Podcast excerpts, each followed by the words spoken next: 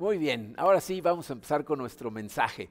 Miren, eh, la semana pasada eh, iniciamos un estudio acerca de, los conceptos del sufrimiento y del dolor y, les dije que para mí era una cosa muy importante porque de verdad llamó mucho mi atención que este hombre joven, eh, cristiano, cuyo padre era pastor, su suegro era pastor, Jonathan Steingart, cantante de una banda cristiana, eh, de pronto públicamente renunció a su fe.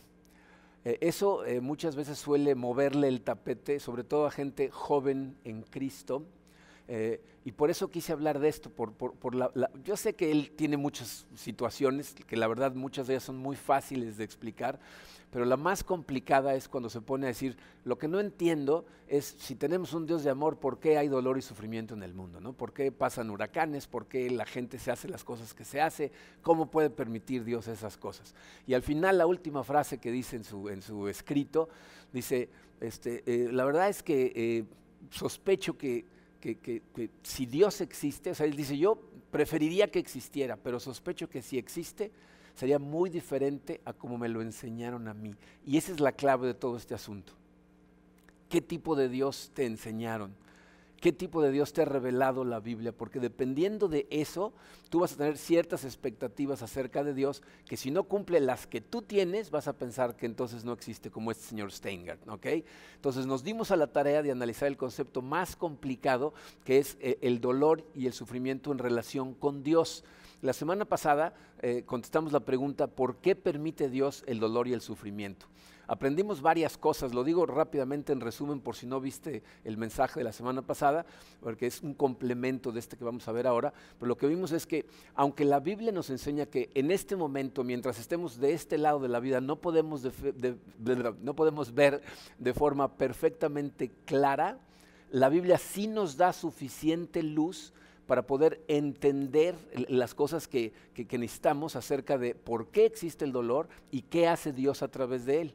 Lo que aprendimos es que la razón por la que en este mundo hay dolor y sufrimiento es porque nosotros lo introdujimos.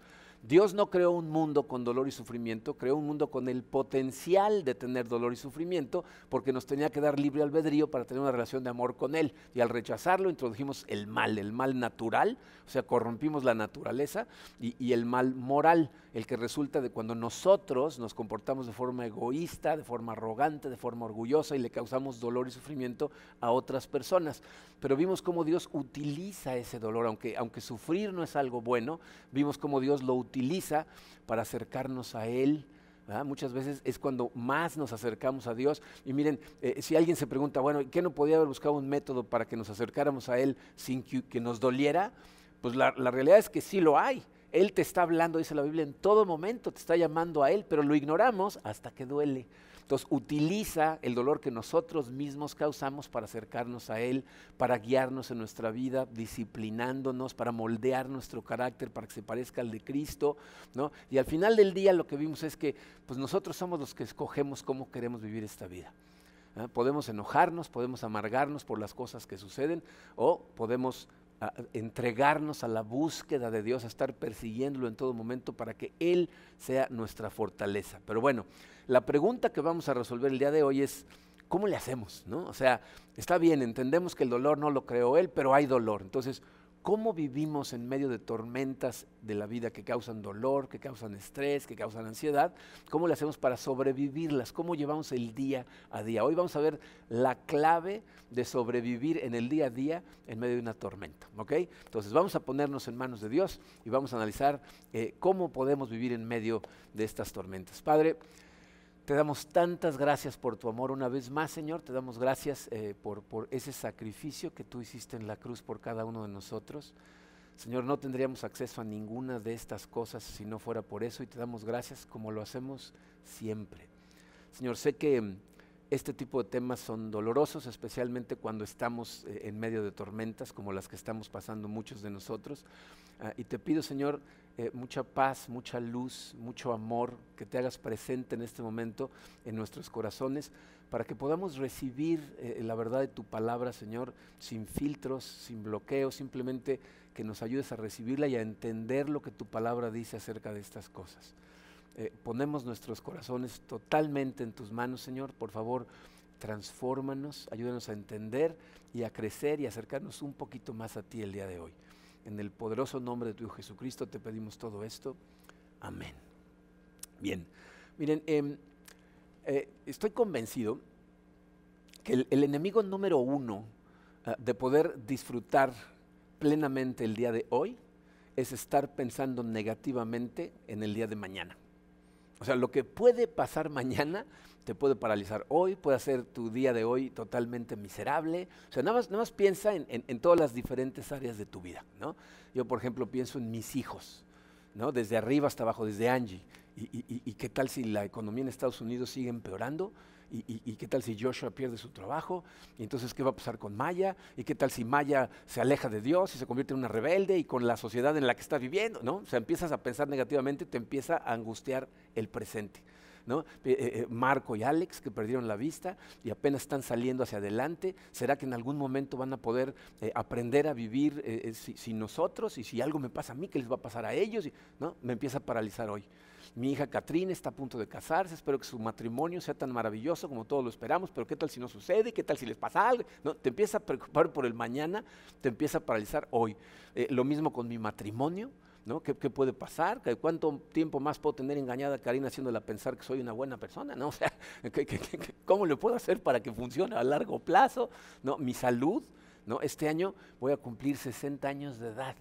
¿no? Entonces empiezo a pensar, híjole, se va a empezar a ir mi cuerpo.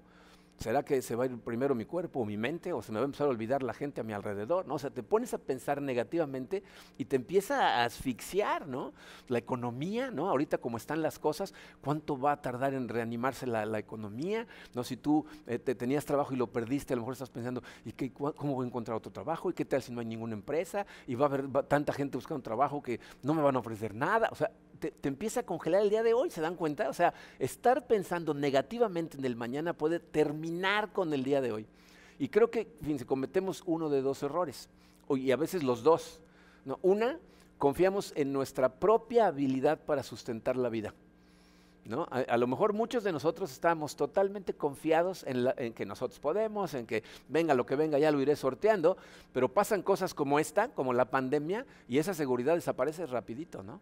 pero muchas veces esa confianza que tenemos en nosotros mismos es, el error. Y la otra es que colapsamos por el exceso de ansiedad por estar pensando en lo que puede pasar. Las dos son un problema que nos puede acarrear dolores de cabeza, este, eh, malestares físicos, emocionales, problemas relacionales con nuestra familia, todo tipo de cosas. Ahora, bien, tenemos que reconocer que en este momento estamos viviendo una situación inusual, sin precedente en, nuestra generación eh, con el asunto de la pandemia. Estamos este, encerrados por miedo al virus, ¿no?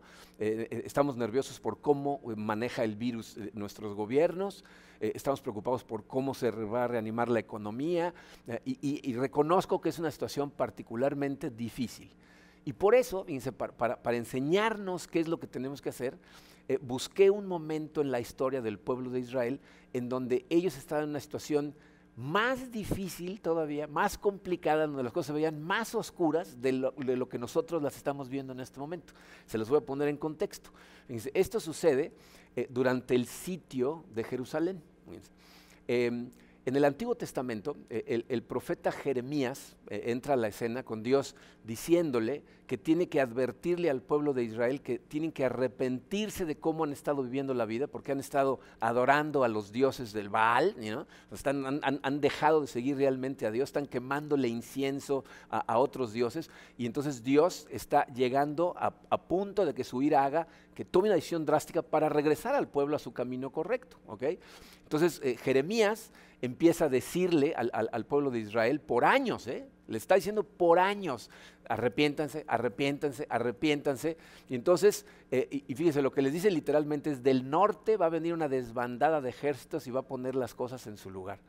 Y no le hacen caso. Y en el año 587 antes de Cristo, el rey de Babilonia, Nabucodonosor, eh, eh, enojado porque a un rey títere que había puesto él, Ezequías, que, que él lo había dejado ahí para que controlara Jerusalén por él, cambia su alianza para irse con Egipto y entonces Nabucodonosor va y entonces sitia Jerusalén. pero, pero necesitan entender lo que esto significa porque, el sitio de Jerusalén dura aproximadamente 18 meses. Jerusalén era una ciudad amurallada. Las ciudades se amurallaban en aquel entonces precisamente para defenderse de invasiones enemigas. Y normalmente dentro de las murallas vivía una cantidad de gente, pero fuera de las murallas vivía mucha gente más. ¿No? Había gente que se encargaba de los animales, que se encargaba del campo, entonces vivían en, como villitas que estaban ahí cerca alrededor, entraban a Jerusalén, a los festivales, a vender sus cosas, etcétera, pero luego en la noche se salían. Pero cuando viene la voz de que viene un ejército enorme del norte, entonces hacen lo que siempre hacían, que es todos se meten a la ciudad. Y entonces cierran las puertas, se pertrechan todos en las murallas y llega eh, Nabucodonosor con un ejército gigantesco, rodea la ciudad, totalmente la rodean y empiezan a construir una explanada para, poder eh, invadir la ciudad. Entonces fíjense, 18 meses. Esta gente se mete con la comida que tiene en ese momento. A, lo mejor animales, etcétera, pero sobre todo granos. ¿no? granos de lo que están sembrando, harina, etcétera. Entonces se encierran y ahora la ciudad está sobrepoblada no tienen espacio para, vivir todos los que se meten ahí. Entonces seguramente hicieron ahí medio cabañitas en donde pudieron, algunos durmiendo en la calle como pudieran, ¿no? Empiezan a comerse la comida que tienen y todo el tiempo están en guerra porque los soldados se acercan a la muralla y los de las murallas los defienden, empiezan a matar a algunos, hay escaramuzas todos los días, ¿ok? Eh, seguramente, eh, no seguramente, eh, lo que sucedió es que se les acaba primero el fuego que la comida porque tenían que cocinar. O sea, después de que entran con todo eso, los animales los tienen que cocinar, los granos los tienen que hacer panes y los tienen que cocinar. Entonces empiezan a quemar toda la madera que tienen y al rato, fíjense, una de las profecías que en el libro de Jeremías Dios le dice a Israel que obedezcan, les dice, si no, vas a estar cocinando al fuego de excremento humano. O sea, se les acaba la madera y tienen que usar excremento seco para prender fuego y poder cocinar. Pero luego se les acaba la comida hay una fuente de agua, el agua no era problema, pero se les acaba la comida, la gente se empieza a morir de hambre. O sea, ya, ya, no es nada más la guerra. Eh, otra de las profecías en Jeremías dice, va a haber tantos cadáveres, van a caer como moscas muertas y no va a haber quien los recoja. Entonces empieza a haber enfermedad. Imagínate, 18 meses, ¿ok? Bueno, como producto de ese sitio, o sea, fíjense, las cosas interesantes en la Biblia, si tú quieres leer acerca del sitio de Jerusalén, te vas a Segunda de Reyes, capítulo 25, y lo, menciona en un versículo. Dice, entonces sitió Jerusalén de tal mes a tal mes y luego tomó la ciudad. y de un plumazo te dice el sitio de un año y medio, ¿no? de 18 meses.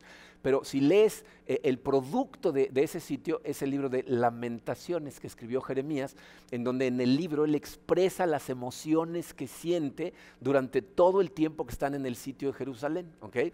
Eh, y miren, no estoy tratando de deprimirnos hoy, ¿eh? o sea, el día de hoy es darnos esperanza aunque el libro de lamentaciones es un libro súper oscuro, si lo lees vas a ver, es una lamentación, es una serie de lamentos, que es una poesía preciosa si la leyeras en hebreo, eh, pero, pero en medio de ese libro hay un pasaje que es oro en polvo y la clave de cómo sobrevivimos en medio de una tormenta.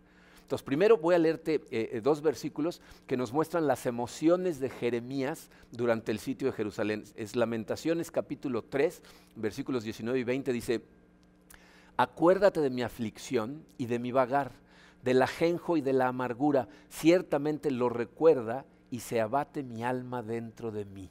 O sea, está recordando la, terrible situación que vivieron durante el sitio. Dice, acuérdate de mi aflicción. Y miren, aquí eh, a lo mejor nos podemos eh, identificar, pero la verdad no mucho, ¿eh? O sea, porque nosotros ahorita estamos encerrados en nuestras casas por miedo al virus, ¿no? Y decimos, no, pues yo también me siento encerrado. Ellos estaban encerrados por miedo a que si asomaban la cabeza se las cortaban, ¿no? O sea, tenían un enemigo que los estaba tratando de atacar, matar y esclavizar. Su libertad estaba en juego. ¿No? Y, imagínate la frustración de Jeremías que les había estado advirtiendo por años que esto iba a pasar y nunca le hacen caso y ahora despiertan con un ejército atacándolos todos los días. Entonces me acuerdo de mi aflicción, dice, eh, mi vagar, dice, a eso a lo que se refiere es a, e, e, ese estado que tenemos en el corazón cuando nos sentimos aprisionados y no tenemos descanso. ¿No? Ahí la guerra era de día y de noche. Los soldados estaban en las murallas de día y de noche porque no sabían en qué momento iba a atacar el enemigo. Entonces, no hay descanso físico, no hay descanso emocional, no hay descanso espiritual. el alma está vagando todo el tiempo. ¿ok? Eh, eh, y, yo creo que nos identificamos por lo menos en el hecho de que yo, por ejemplo, cuando, cuando salía este, a trabajar todos los días, a, venir a la iglesia, a tener juntas, a, a ver a gente, regresa a tu casa con la idea de voy a llegar y voy a descansar. Pero si estás encerrado todo el día trabajando ahí, como que no es lo mismo, ¿no? No, no puedes decir, ahora ya voy a descansar. O sea, tu mente no te deja descansar y es lo que está diciendo aquí Jeremías. Dice, recuerdo mi vagar cuando no tenía un lugar de descanso. Dice, me acuerdo del ajenjo y de la amargura ahí. Miren, eh, está haciendo referencia a la cantidad de muerte que estaba viendo.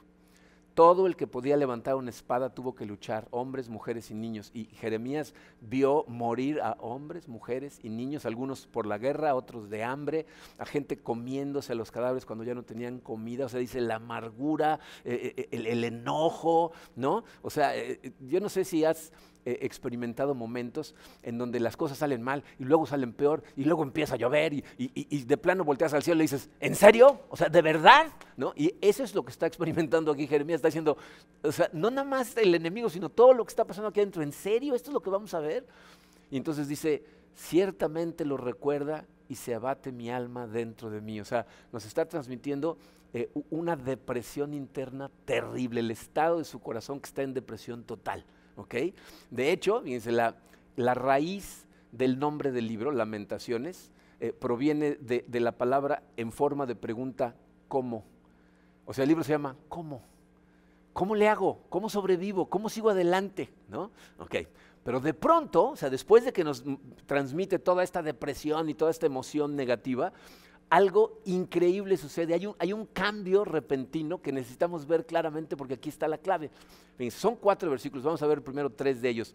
Lamentaciones 3, 21 al 23 dice, pero algo más me viene a la memoria, lo cual me llena de esperanza. El gran amor del Señor nunca se acaba y su compasión jamás se agota. Cada mañana se renuevan sus bondades, muy grande es su fidelidad. O sea, Jeremías está primero recordando las terribles emociones mientras estaba eh, eh, en el sitio, no sé cómo se estaba sintiendo espantosamente, pero luego recuerda lo que lo hizo salir de ese estado, ¿no? Como que de pronto dice, a ver, espérate, espérate, necesito acordarme de algo más. ¿De qué? Pues de que el amor de Dios nunca se acaba. ¿eh? Y, y miren, es muy importante ver esto. Hay otras versiones que esa frase que dice, el amor de Dios nunca termina, se las tradujeron de una manera diferente por su misericordia no hemos sido consumidos. O sea, lo que yo les he dicho muchas veces que podemos ver la historia del pueblo de Israel en el Antiguo Testamento como la vida de un cristiano en su caminar espiritual hasta que crece en Cristo y madura en Cristo. Y esto es de alguna manera una forma de traducirlo. Dice, de pronto me cayó el 20 de que por la misericordia de Dios no hemos sido consumidos. Entonces, fíjate, e, está pensando en dos cosas, Jeremías. Una, Dios está haciendo algo con esta invasión. Dios está trabajando en su pueblo de manera que van a regresar a Él. O sea, al final va a haber gozo para Israel. Al final de todo, va a haber gozo para Israel. Pero lo más importante que nos está transmitiendo, y es lo segundo que está recordando, es Él nos va a sustentar diariamente. Día a día se renuevan sus bondades. Miren, yo creo que uno de los errores más comunes que, que comete la gente es pensar que cuando aceptamos a Cristo, recibimos toda la gracia que Él nos va a dar y la que necesitamos para el resto de nuestra vida. Entonces pensamos, ya con esto ya, ya, la hice para siempre, ¿no? Eh, pero, pero en realidad así no es como Dios opera, ¿no? Porque pensamos, si no administro bien esa gracia, se me va a acabar. Eh, hace muchos años, hace como 22 años, eh, yo trabajaba como consultor y, viajaba a un hotel en la Ciudad de México, iba una vez al mes a darles una conferencia de motivación y se la daba todo el personal, o sea, daba varias, ¿no? Para que pudieran entrar todos. Y entonces salían de la conferencia siempre prendidos, ¿no? Y, me iba y regresaba al mes. Y cada vez que regresaba, me encontraba gente en el lobby cuando iba entrando al hotel me decían, ay, señor Monroy, qué bueno que ya regresó porque ya se nos acabó la motivación. O sea, esas personas pensaban que una hora de motivación al mes debía ser suficiente para todo el mes.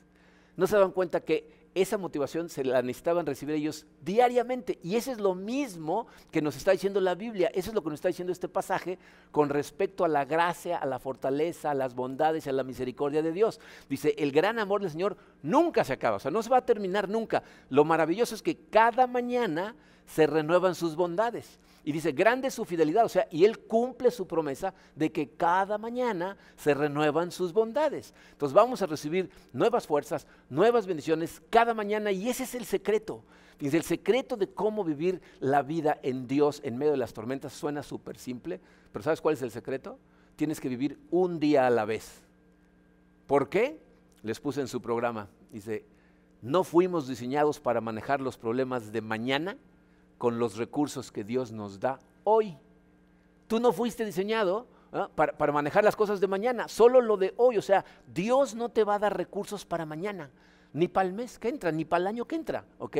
Él promete darte todo lo que necesitas para lidiar con hoy. Y miren, este es un tema que yo no sé por qué eh, se nos va todo el tiempo, porque es un tema súper recurrente en la Biblia. Lo podemos ver todo el tiempo, en el Antiguo y en el Nuevo Testamento. Fíjense, en el Antiguo Testamento, eh, eh, ¿se acuerdan del maná? ¿No? Cuando sale el pueblo de Egipto y van, andan deambulando 40 años en el desierto por desobedientes y Dios les da de comer pan todos los días, ¿cuál es la orden que les da? Dice, cada familia salga y recoja exactamente lo que necesita para cada miembro de la familia para hoy. Mañana recogen lo de mañana. Algunos tercos, si leen la Biblia, eh, recogen más de lo que necesitan y al otro día está lleno de gusanos, se les echa a perder. Se dice, no, no, no, no, te voy a dar los recursos para hoy, nada más.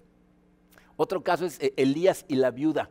¿Se acuerdan cuando eh, eh, Elías hace una oración y dice, ahora no va a llover hasta que yo lo ordene? Y le dice al rey, y no va a llover hasta que yo lo ordene. Y entonces Dios lo manda a, vivir con una viuda en Sarepta y, le dice, ella te va a dar de comer. Entonces él llega a Sarepta, encuentra a la viuda eh, y le dice, eh, ¿me regalas agua? Y él le da agua y le dice, ¿me haces un pan? Y la viuda le dice, mira, la verdad, eh, estaba a punto de hacer un pan para mi hijo y para mí, me queda harina y aceite suficiente para hacer un pan. Iba a hacer un pan, lo iba a, compartir con mi hijo y luego nos íbamos a acostar a morirnos de hambre, a esperar a que nos muriéramos de hambre.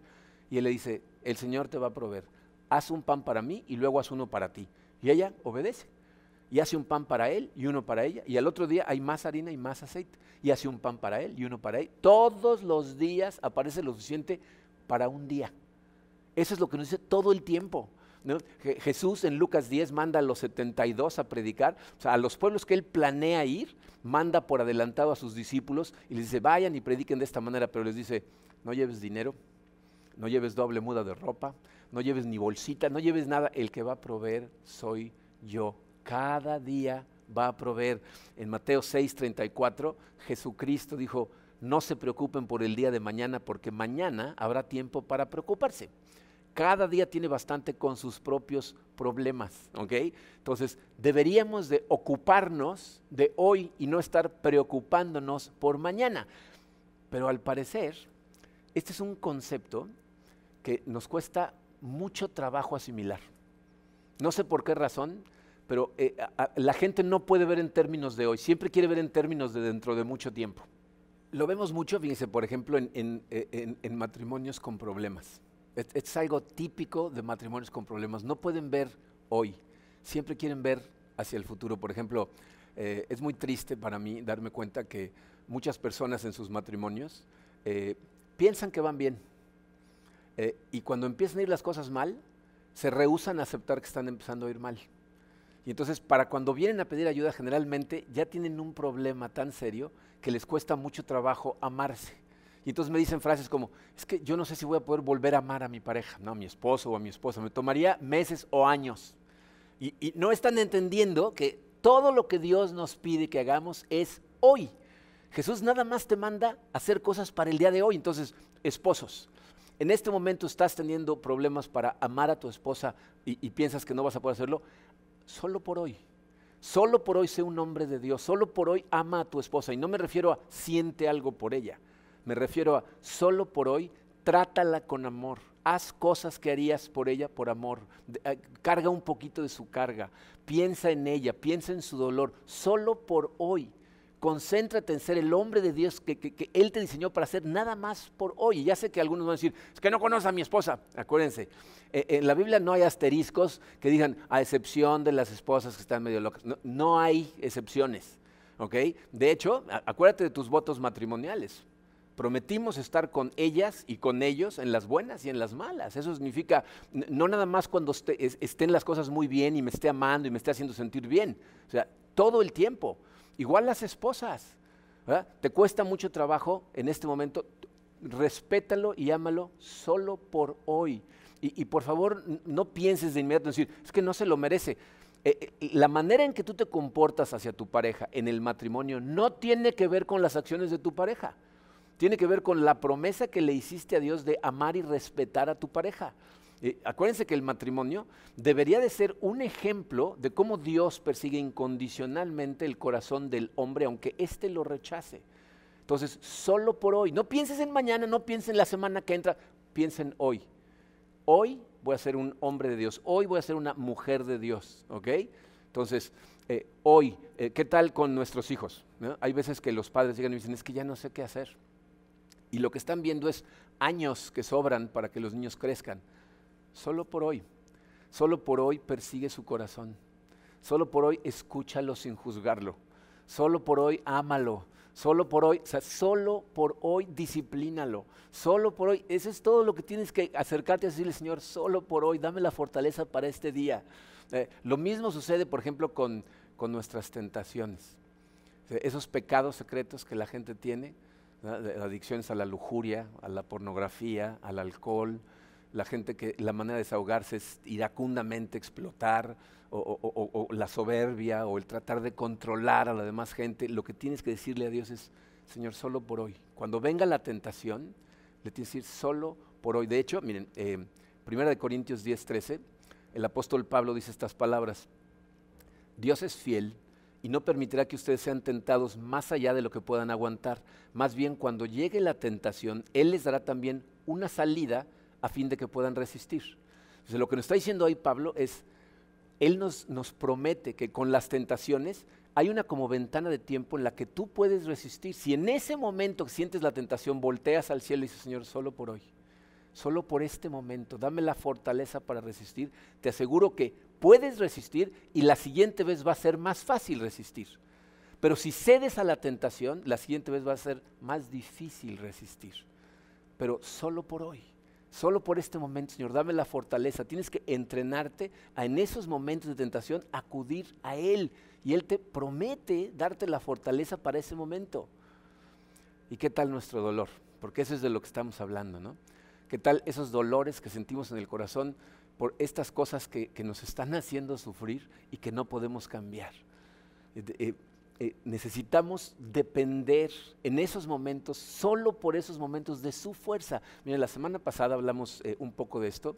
Yo les decía que en esos momentos que son tan dolorosos, tan, tan oscuros, necesitas poner tu mente en la eternidad, necesitas poner tu mente en, el gozo que vamos a tener con Dios por la eternidad. Y les dije, no, no estoy tratando de minimizar eh, lo que te está doliendo, pero te puedo decir como el, como el gerente de animación, aquel que les platiqué de Cuba, ¿no? que a los tres meses se iba a vivir a Canadá, iba por fin salir de Cuba, esos últimos tres meses que pasó ahí, siguió en las mismas circunstancias, pero las vivía con poder, hacía su trabajo con ganas, con gusto, porque sabía dónde iba a terminar. Y tú y yo sabemos a dónde vamos a terminar. Y a lo mejor dices, sí, bueno, el tres meses, yo no sé cuánto tiempo más voy a vivir. La Biblia dice que la vida es como una bocanada de humo. A ti te parece en este momento larguísima, pero se va en un santiamén. Y no necesitas preocuparte por qué tanto vas a vivir. Si pensaste de esa manera, no estás pensando en solo por hoy, y eso es lo que te estoy tratando de decir. Necesitas poner tu mente en la eternidad y decir, Señor, solo por hoy dame la fortaleza para aguantar esto que estoy siguiendo. ¿Ok? Entonces, eh, no te estoy diciendo que no va a haber noches de llanto, que no va a haber noches en que terminas agotado. Lo que estoy tratando de decirte es que aunque lleguen esas noches, la promesa es su misericordia se renueva cada mañana. Y entonces esa es la manera en como Jeremías pudo vivir los 18 meses del sitio y después fue exiliado a Babilonia. ¿ok? Eh, pero, fíjense eh, ¿qué es lo que sucede? Porque eh, el siguiente versículo nos va a decir qué es lo que hizo Jeremías a continuación y qué es lo que tenemos que hacer tú y yo. El, el versículo 24, Lamentaciones 3:24 dice, por tanto digo, el Señor es todo lo que tengo, en Él esperaré. Dice, porque estoy consciente de que todas sus bondades se renuevan todos los días. Él es fiel y, me asegura que se van a renovar todos los días. Entonces me doy cuenta que lo único que tengo es a Él y en Él esperaré. Porque todos los días se renuevan, esperaré en el Señor. Y miren, el profeta Isaías nos recuerda en su libro qué sucede en el corazón de la gente que decide decir, ok, yo voy a esperar en el Señor. Sí, esto está fuertísimo, pero yo voy a esperar en el Señor. Eh, Isaías 40, versículos 28 al 31 dice, ¿acaso no lo sabes? ¿Es que no lo has oído? El Dios eterno, el Señor, el creador de los confines de la tierra, no se fatiga ni se cansa. Su entendimiento es inescrutable, no entendemos las cosas como las entiende Dios. Dice, Él da fuerzas al fatigado y al que no tiene fuerzas aumenta el vigor aún los mancebos o los jóvenes eh, se fatigan y se cansan, y los jóvenes tropiezan y vacilan. Pero, y ahí viene, dice, los que esperan en el Señor renovarán sus fuerzas, se remontarán con alas como las águilas, correrán y no se cansarán, caminarán y no se fatigarán. Dice, cuando tú esperas en el Señor, cuando tú te sientes al límite de tus fuerzas, cuando no puedes, pero lo que haces es ir a Él y decirle, solo por el Señor. Y te acuerdas, su bondad es eterna, su amor no se termina nunca. E, Él me va a fortalecer. Entonces renueva tus fuerzas. Pero ¿saben qué es lo triste? Que estas cosas se nos olvidan rapidísimo. A mí me afectan, este, igual que a ti, las cosas que nos están pasando. Y me pasa cada rato que llego a momentos en donde ya me siento que me estoy asfixiando y entonces regreso a Él y, y empiezo a sentir su fortaleza. La semana pasada me volvió a pasar que a medianoche me desperté y empecé a ofuscarme y acudí a Él. Le dije, Señor, tú eres mi fortaleza. ¿Y saben qué me dijo claramente? Duérmete, mañana será otro día. Y, y eso me recordó estos pasajes de lamentaciones. Claro, mañana se renuevan sus misericordias y eso me llena el corazón de paz. Miren, esto de un día a la vez sucede en todas las áreas de nuestra vida, en el dolor, en nuestro crecimiento espiritual. Hay gente que se frustra porque como que le urge crecer espiritualmente, está tratando de verse crecer, ¿no? Como si pudiéramos ver crecer a nuestros hijos, ¿no? Nunca lo vemos, ¿no? Un día cuando nos damos cuenta ya están grandes. El crecimiento espiritual es igual, es un día a la vez. Te sientes que estás en un desierto espiritual, haz hoy tu devocional. No piensen mañana, no piensen el mes que entra, no piensen si voy a tener la fuerza de voluntad de hacerlo todos los días. Solo por hoy. Siéntate, lee tu Biblia, medita un ratito, solo por hoy, eh, en, tu trabajo, en tu negocio. Sé un hombre de Dios, una mujer de Dios en lo que haces, solo por hoy, solo por hoy. Vamos a enfrentar cimas, vamos a enfrentar valles, se va a ver cosas bonitas, va a haber cosas difíciles, pero no nos rendimos. ¿Por qué? Deuteronomio 31.6. Esta es una promesa que necesitas guardar en tu corazón. Sean fuertes y valientes, no teman ni se asusten, pues el Señor, su Dios, siempre los acompañará, nunca los dejará ni los abandonará. Dios jamás te abandona, siempre está ahí. Hay veces que nosotros no estamos buscando a Dios y por eso no lo vemos, pero en el momento en que tú vas a Él, yo, yo espero en ti, Señor, solo por hoy dame la fortaleza, ahí está Él. Dice, la conclusión de, todo esto que estamos viendo el día de hoy es esta. La vida es dura, pero Dios es bueno, siempre. Ahí está. Nunca te deja. Pero al final del día eh, terminamos con la misma conclusión que la semana pasada. ¿Cómo vas a enfrentar la vida? Es opcional. Tú puedes escoger amargarte, enojarte, ¿no? ¿Y sabes qué es lo más triste de eso? ¿Sabes a quién es a la persona a la que más le afecta eso? A ti. O sea, la gente como que siente que si se enoja con otra persona y se muestra enojado, le está haciendo pagar, ¿no? Ah, estoy enojado con Dios, no le voy a hablar. Y como que estamos castigando a Dios. Pero eso no le afecta a Dios, te afecta a ti. Puedes escoger hacer eso o puedes escoger entregarte a la búsqueda de Dios, a pedirle que te dé la gracia para el día de hoy y luchar el día de hoy con la gracia y el apoyo de Dios de hoy. Y aunque las cosas no salgan como nosotros queremos que salgan, tenemos que decir como Job, el Señor da, el Señor quita, bendito sea el nombre del Señor. Eh, La, semana que viene vamos a hablar un poquito más acerca de, de estas cosas que no suceden como nosotros queremos y vamos a ver cómo se maneja eso. Pero en este momento acuérdate, solo por hoy, mi, oración para cada uno de nosotros es que realmente cada uno, solo por hoy, Señor. Quiero ser el hombre que tú me diseñaste para ser solo por hoy. Quiero ser la mujer, quiero ser la hija, el hijo, el hermano, el trabajador, el vecino. Espero que puedas llegar el día de hoy a tu cama y descansar en estas promesas de Dios y saber que el día de mañana va a traer sus retos y sus problemas, pero también va a traer sus propias bendiciones, sus misericordias se renuevan todos los días, un día a la vez. Es la única manera. ¿eh? Bueno, vamos a, terminar eh, orando y celebrando como siempre la cena del Señor. Tú y yo tenemos un acceso especial a Dios gracias al sacrificio que Cristo hizo en la cruz. Miren, eh, toda la gente que vivió en el Antiguo Testamento, ellos tenían la promesa de que un día iba a venir un Salvador que los iba a liberar de su esclavitud. Y ellos se confundieron pensando que esa esclavitud era la física, ¿ah? al imperio romano, a los enemigos que tenían alrededor. Pocas personas como los profetas que escuchaban directo de Dios tenían la confianza en Dios, porque escuchaban de Él y le pasaban su mensaje a la gente y la gente no los escuchaba. Tú y yo vemos de este lado de la cruz. Sabemos que Dios cumplió su promesa, sabemos que envió a su Hijo Jesucristo a morir a la cruz y gracias a eso tú y yo tenemos acceso a Él, podemos sentir su presencia en nuestro corazón, recibir guía directa de Él, no necesitamos de profetas alrededor, Él nos habla a nosotros, podemos acudir y decirle personalmente, solo por hoy Padre, gracias a que Cristo murió en la cruz por ti y por mí. Así es de que vamos a orar y vamos a celebrar la cena del Señor. Padre, te damos tantas gracias por ese amor que es eh, realmente incomprensible para muchos de nosotros. O sea, tu amor no se agota, se renueva todos los días para darnos nuevas fuerzas. Y la verdad, Padre, eh, tristemente sí son cosas que se nos olvidan y te pedimos, Padre, que a través de tu Santo Espíritu tú nos las recuerdes todos los días.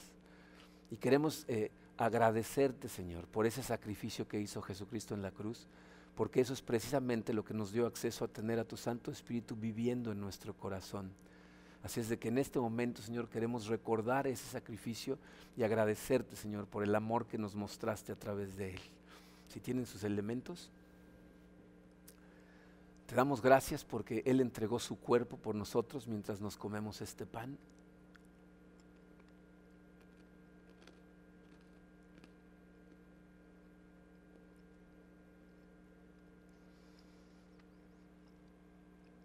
Que derramó su sangre para el perdón de nuestros pecados mientras nos tomamos este jugo.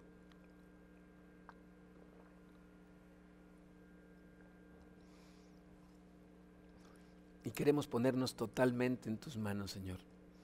Acompáñanos cada, cada momento del día durante el resto de nuestros días, Padre.